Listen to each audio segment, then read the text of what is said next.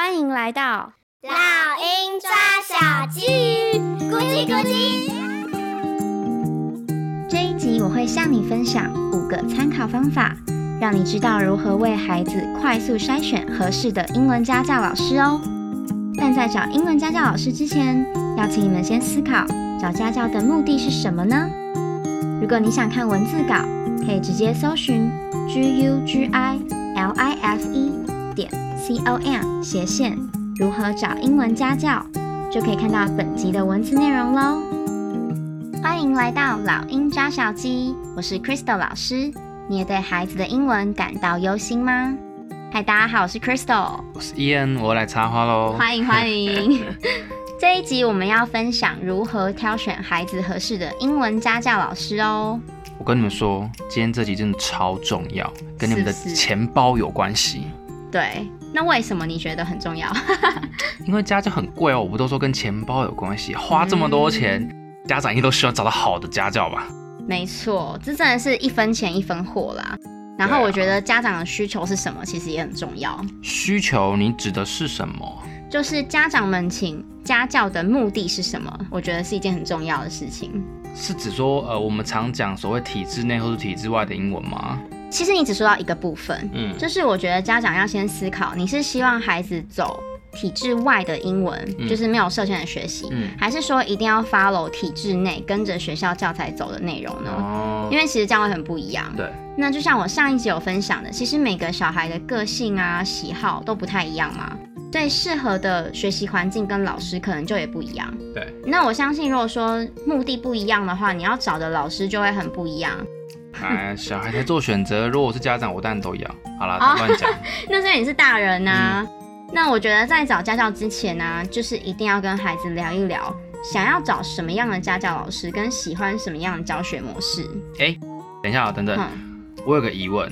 你刚说在找家教前，一定要先跟孩子聊一聊。可是孩子怎么知道自己想要什么？年纪这么小啊，对不对？你问到一个重点呢，就是其实孩子他可能也不会知道自己想要什么。但就是一种尊重的感觉，一种 feel，feel 是不是？对，就是一来就是你先尊重他们，然后让他们有心理准备说，说哦，爸爸妈妈要帮我找家教老师，嗯，知道这件事情之后，嗯，他们也会比较甘愿，比较有心上课啦。对，而且是他们自己的选择。哦，那这样效果应该会比较好。对，然后我是建议一定要透过试教去观察老师跟孩子之间的互动。看看是不是适合彼此，这样以后上课的效果才会好哦。哦，了解。好啦，嗯、我们赶快来聊聊怎么找家教老师，不然我看听众可能都要转台了。OK，那我们就废话不多说。嗯，以下我会提出五个筛选家教老师的方法。其实这没有百分之百正确，但这些方法就是我们跟好几位老师朋友们一起共同讨论出来的，给大家做参考。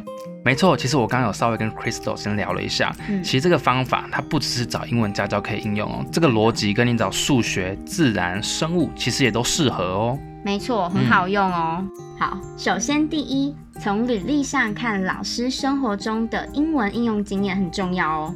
嗯，好比说啊，他是不是毕业于英文或者是外语的相关科系？嗯，或者是他有没有国外生活的经验呢？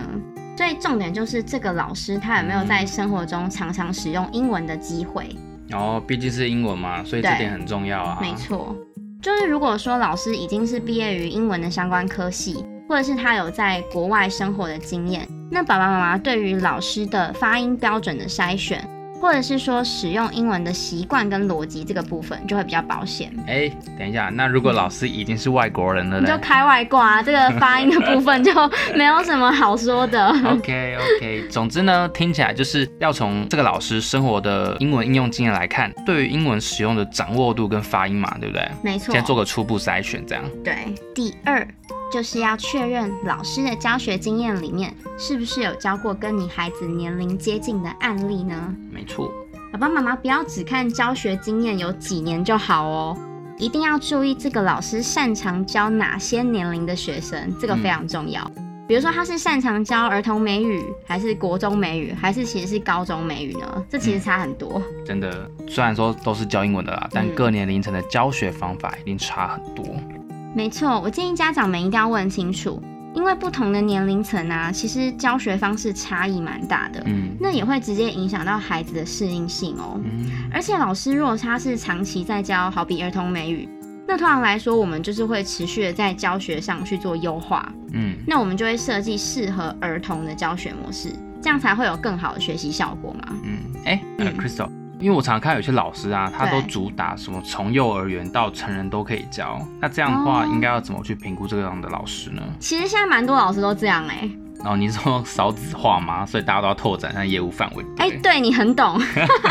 好啊，生意难做。对对对，那我会建议爸爸妈妈可以直接问这个老师，他总共教过几个，嗯、就是。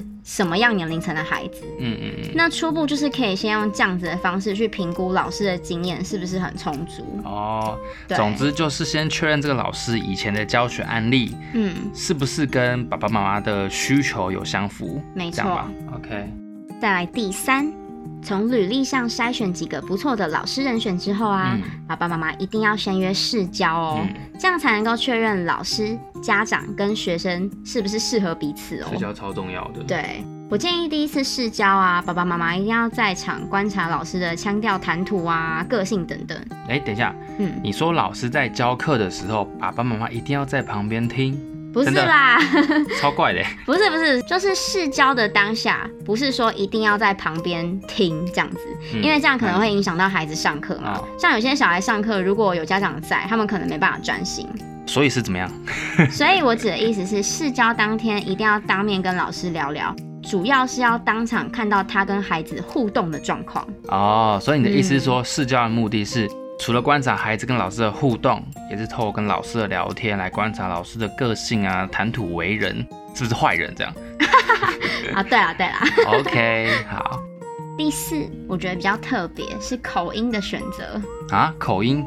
这个你不是在呃第一点，我们刚刚讲到发音标标准要透过生活经验来筛选的时候就讲过吗？No no no，不是哦，我这边指的是发音的腔调 accent，accent，好比英国腔、美国腔或者是澳洲腔，不是发音的标准程度哦。accent，哎，那我这样发音标不标准？还行啦，不重要。OK，尊重哎，好好好。好，那我觉得口音这个部分很重要，也许大家目前还不太懂，也不太在意。嗯。但是如果说孩子未来是有特定目标的，嗯，好比说以后孩子可能要去英国啊、澳洲这些国家念书，哦、那我就会建议你可以先找相似口音的英文老师哦。真的哎，我以前在做研究的时候、嗯、遇到印度人。Oh my god！大家都知道，呃，他们说的英文，我是真的需要一段时间消化，我才能够适应，才听得懂。对，那真的是蛮困难的。这个口音真的影响蛮重的。是。那么除了听不听得懂之外啊，对于以后要去这个国家的适应性，其实也会有不少的影响。嗯。好比对于语言理解的程度，嗯，或者是文化的适应性等等。但是如果说你从小就是以相似的口音，或者是说相似的文化的方式去学习英文，嗯，那这样你到这个国家的时候就会比较顺利哦。嗯，那最常见的差别大概就是美国腔跟英国腔了。哦，英国腔，像是这两个不同的腔调，其实就差蛮多的。所以我建议大家可以依照未来的规划，在找家教老师的时候，也把这个考量进去哦。我跟你说，我超想学英国腔的。为什么？因为英国腔超 sexy，你不觉得很性感吗？嗨，好，好啊。你在偏题，在那边走偏。好好好，话说回来，话说回来。真的啊，你讲这个考量是真的蛮特别的。呃，如果我小孩未来有出国的规划。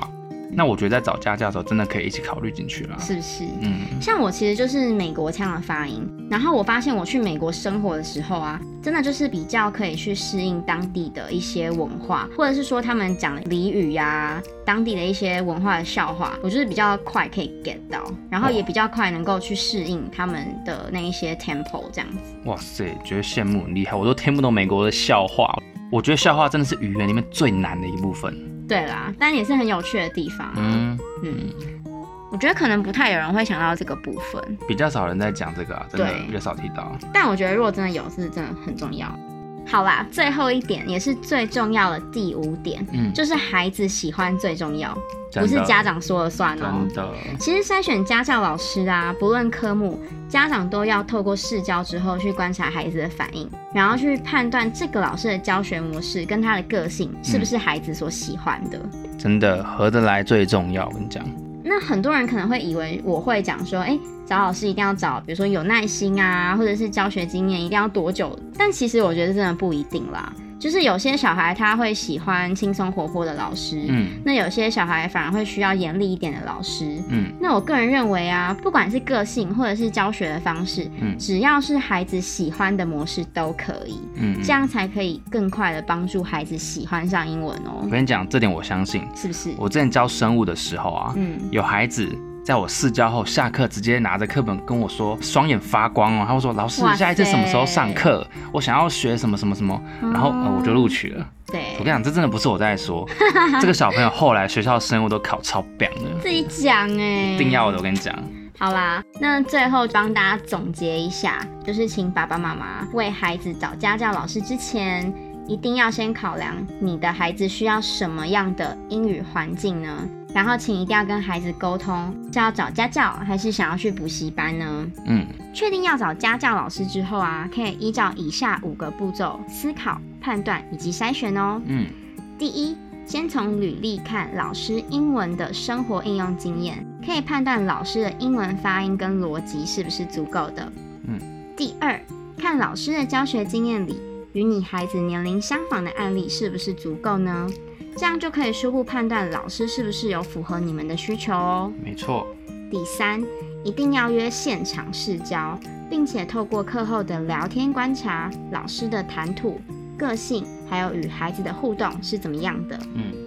第四，如果孩子未来有出国念书的可能，也可以加入口音腔调的选择。那么对于未来语言的理解程度跟文化的适应性，都会有蛮大的帮助。嗯。第五。最重要的是，孩子对于老师教学的接受度跟好感度。